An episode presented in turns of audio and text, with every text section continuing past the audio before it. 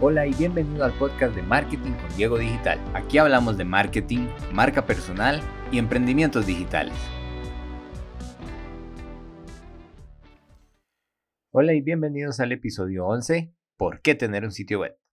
Bueno, espero que estés muy bien. Sé que las últimas semanas han sido difíciles por el tema del coronavirus y eh, se ha venido extendiendo por varios países, pero de en donde estés, espero que estés bien. Vamos a ver el tema de hoy que es por qué o para qué me sirve un sitio web.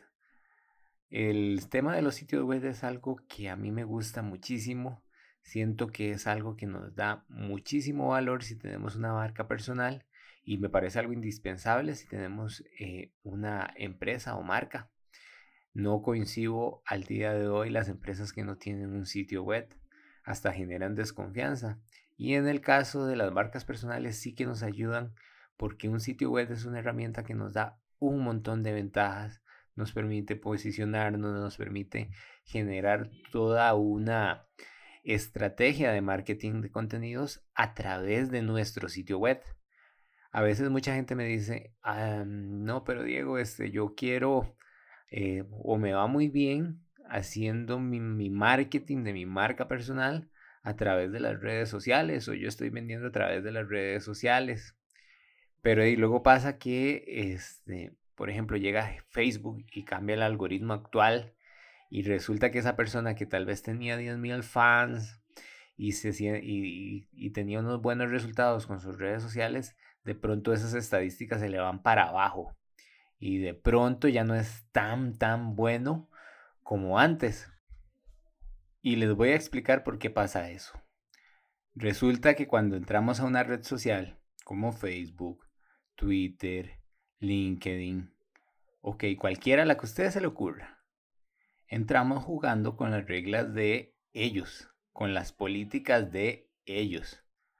Y bueno, al principio, ustedes saben que Facebook tenía un alcance, un alcance muy, muy bueno. Uno ponía un post y era prácticamente que lo veía todos nuestros fans. Pero con el tiempo esas políticas han venido cambiando. Y al día de hoy es realmente difícil obtener esas interacciones sin estar poniéndole dinero a esas redes sociales. Y véanlo así. Ese es el negocio o por lo que pagamos por Facebook. El negocio de Mark Zuckerberg son los datos.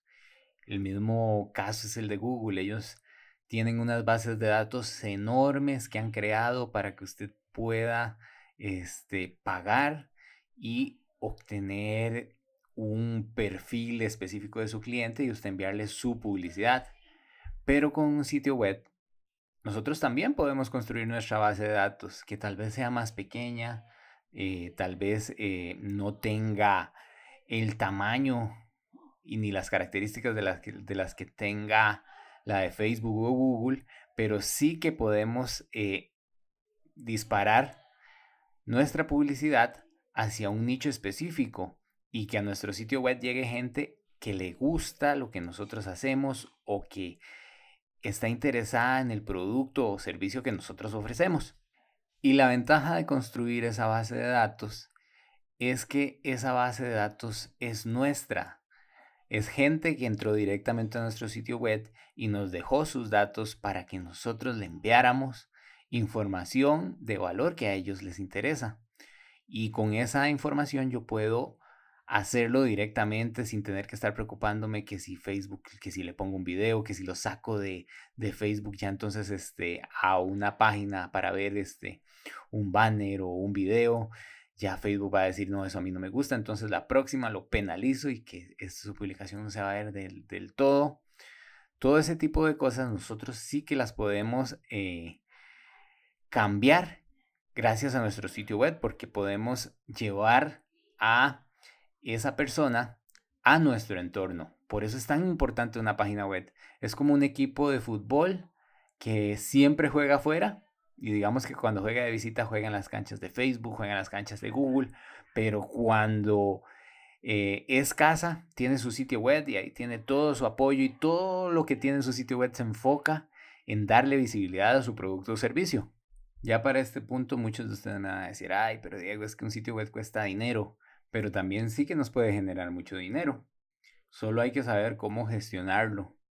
Y gracias a un sitio web, por ejemplo, ya sea que usted sea dentista o profesional independiente o tengas una marca personal, la poder rentabilizar 100% gracias a tu, sitio, a tu sitio web con una buena estrategia de marketing de contenidos y, con, eh, y ofreciendo eh, contenido de valor para que la gente nos deje su contacto y así yo pueda ir eh, buscando leads, que los leads vienen siendo como esos, ese perfil de persona que compraría el producto o servicio que nosotros tengamos.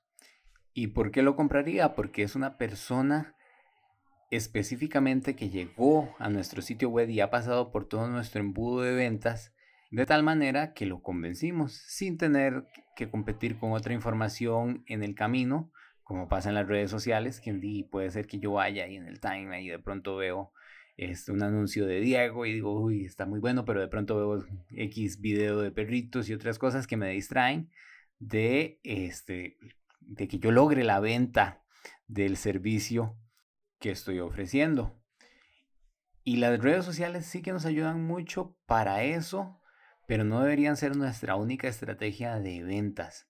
Más bien las redes sociales deberían alimentar nuestro sitio web, porque esa lista de contactos que estamos construyendo de leads calificados es importantísima para cualquier negocio.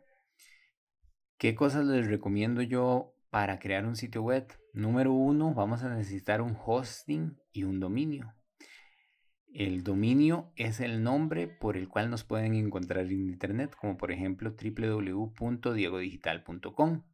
Mientras que el hosting viene siendo donde vamos a guardar toda la información de la página web que vamos a asociar a ese dominio. Como decir el disco duro donde vamos a guardar la página web que se ve en Internet. En la actualidad hay muchas posibilidades y lugares donde yo puedo comprar dominios y hosting de, eh, de manera fácil y rápida. Ah, hay de todo tipo de precios. Yo les recomiendo buscar uno que tenga eh, buenas características, tenga buenos, este, buenas prestaciones para que su sitio web en el futuro pueda seguir creciendo. Pero al principio tampoco hay que obsesionarse por contratar tal vez el más caro porque pienso que es el más bueno. A veces podemos encontrar una buena relación calidad y precio con un precio competitivo. Lo segundo que vamos a necesitar para hacer nuestro sitio web es un manejador de contenidos, un CMS, que es como la interfaz que nos permite estar publicando en nuestro sitio web. Yo acá les voy a recomendar WordPress porque considero que en la actualidad es la mejor herramienta, la más fácil eh, de utilizar y esto hace que el 36% de las webs del mundo funcionen gracias a este manejador de contenidos, que tiene una gran comunidad que permite que se estén creando muchos eh, plugins que vienen siendo como características adicionales que le podemos agregar a nuestro sitio web. Y esto es algo que eh, es buenísimo cuando estamos comenzando un sitio web y ya agarramos el rol de creador de contenidos Luego de que ya definimos eh, qué manejador de contenidos vamos a usar, lo siguiente es conseguir una plantilla para diseñar nuestro sitio web. Tal vez al principio esta parte puede sonar complicada, pero ya podrán ver que en el repositorio de WordPress uno puede encontrar varias plantillas eh, gratuitas, incluso luego puede comprar otras plantillas con más funcionalidades para montar el sitio web. Y después de la parte del diseño viene una muy importante, que es el contenido. Ahí vamos a poner la información de nuestra empresa o de nuestra marca personal. Vamos a comenzar a publicar una estrategia de marketing de contenidos. Vamos a estar este, poniendo información de valor para nuestros usuarios. Y con el paso del tiempo, porque eso sí, puede ser que las redes sociales, si uno paga, sean muy rápidas para llegar a nuestros clientes, pero con un sitio web jugamos más a largo plazo porque una vez que este sitio web comience, a posicionar esos artículos de, contenido, vamos a comenzar a llegar a, esos clientes calificados que andamos buscando o a esos este, prospectos de leaks que luego van a ser nuestros clientes.